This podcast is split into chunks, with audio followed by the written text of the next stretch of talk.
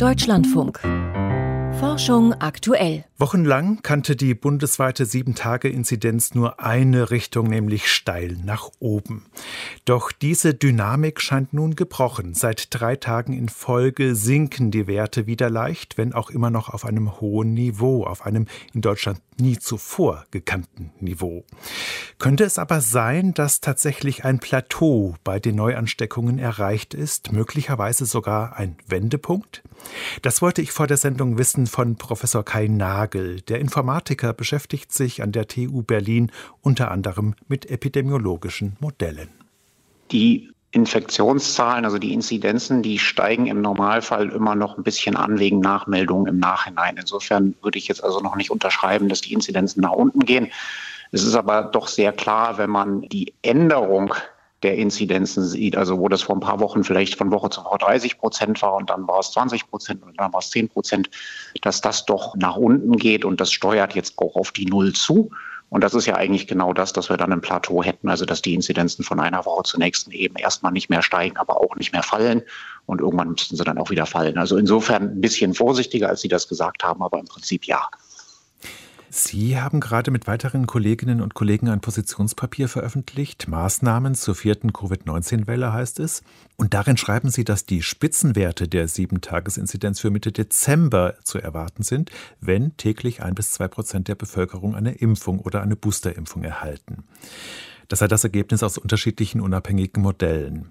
Das heißt, diese Aussage, die wird Sie jetzt auch einschränken? Die Spitze Mitte Dezember?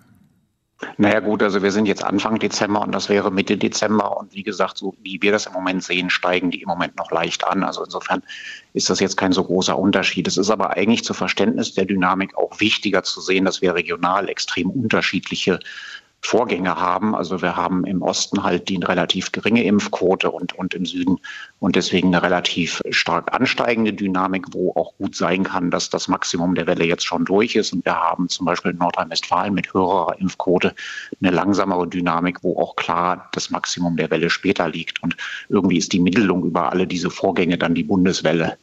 Und ein wichtiges Maß für die Dynamik der Welle ist die effektive Reproduktionszahl, also der sogenannte R-Wert. Der liegt im Moment ungefähr bei 1, knapp darunter. Das heißt, im Schnitt steckt ein Infizierter einen weiteren Menschen an. Die Zahlen der Neuansteckungen dürften also relativ konstant bleiben. Und auch der Bonner Virologe Hendrik Streeck, der bezeichnet das ja als Zitat sehr gutes Zeichen, Anlass zur vorsichtigen Hoffnung, dass die Infektionszahlen eine Art Plateau erreichen. Sie würden das also genauso einordnen?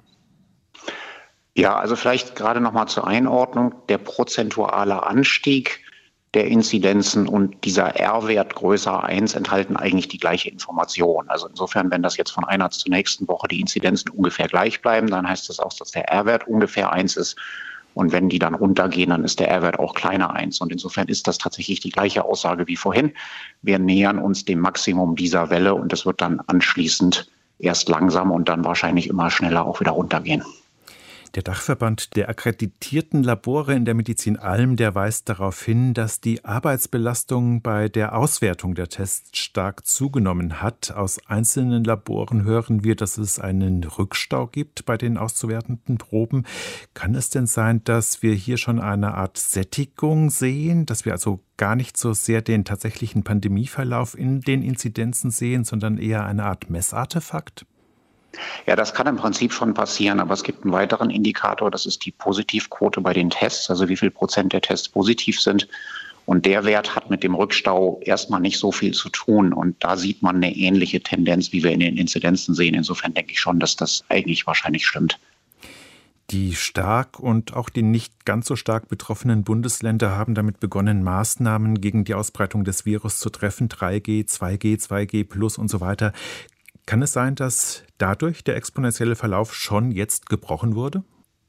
Also da spielen viele Dinge zusammen. Das ist generell so, dass das, wenn der Winter einmal da ist, dieser Inzidenzanstieg von einer zur nächsten Woche nach unten gehen muss. Und das sind mehrere Effekte. Ein Effekt ist tatsächlich, dass die Leute vorsichtiger werden. Ein zweiter ist, dass die Politik reagiert, was damit natürlich sowieso interagiert. Das dritte ist, dass immer mehr Leute immun durch Infektion werden. Also von daher gesehen ist das eigentlich insgesamt jetzt das, was man erwarten würde und alles leistet einen Beitrag. Und wir würden tatsächlich auch sagen, weil wir jetzt eine relativ flache Welle vermuten, eben durch diesen Effekt, dass das unterschiedlich ist in den Bundesländern, dass das schon gut ist, wenn wir da jetzt noch nachhelfen, dass das schnell nach unten geht, weil der Höhepunkt der Intensivbelastung doch mit zwei bis vier Wochen Verzögerung dann kommt. Und dann sind wir langsam in der Weihnachtspause, da ist es eh schwierig, Personal zu kriegen. Also dass man da irgendwie versucht, nochmal zusätzlich zu dämpfen, ist sicher eine gute Sache. Sie haben es gerade angedeutet, die offiziell angeordneten Maßnahmen, die bilden natürlich nur eine Seite ab.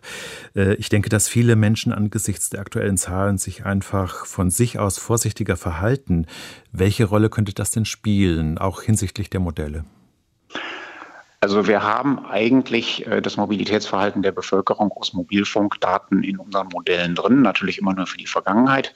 Da war jetzt schon zu sehen, dass die Vorsicht der Leute weniger ist verglichen mit letztem Jahr. Also offenbar viele Leute mit Impfstatus gesagt haben, na gut, aber mich betrifft das ja jetzt erstmal nicht.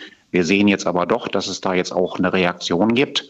Das Zweite ist, dass diese, wir sagen immer Mobilität, aber im Grunde ist es die aushäusig verbrachte Zeit. Ähm, das ist ein bisschen komisch. Das spielt quadratisch ins Infektionsgeschehen rein. Also wenn die Leute von 100 Prozent auf 90 Prozent zurückgehen, dann hat man 0,9 mal 0,9 gleich 0,81, nur noch 81 Prozent der Infektionen. Das heißt also bereits 20, 30 Prozent Mobilitätsrückgang hat enorme Auswirkungen auf das Infektionsgeschehen. Werfen wir noch einmal einen Blick auf Ihr Positionspapier. Welche Maßnahme sollte denn in den kommenden Tagen die allerhöchste Priorität genießen? Also auf jeden Fall schnelles Boostern, weil das sozusagen eine Schutzmaßnahme ist. Da muss man einmal was tun und dann schleppt man die immer rum, nicht? in jedem Kontext nach Hause, in die Schule, wenn man da schon impfen darf oder in die Universität oder ins Büro oder was auch immer. Während alles andere, eine Maske funktioniert nur, wenn man sie aufhat. Eine nicht wahrgenommene Aktivität funktioniert nur, wenn man sie nicht wahrgenommen hat. Also das ist sicher äh, mit Abstand die wichtigste Maßnahme. Boostern als ein wichtiger Baustein. Wie sieht es denn aus mit den Menschen, die bisher noch gar nicht geimpft sind? Müssten die nicht auch mit höchster Priorität nun ihre Erstimpfung erhalten? Also so wie die Daten im Moment aussehen, bewirkt drei Leute geboostert ungefähr das gleiche wie eine Person erst geimpft. Also da sieht man, dass der Hebel für die Erstimpfung relativ groß ist und von daher gesehen ist das schon von zentraler Wichtigkeit, dass das auch noch mehr Personen als bisher machen. Sagt der Modellierer Kai Nagel von der TU Berlin zur aktuellen Dynamik der Corona-Pandemie.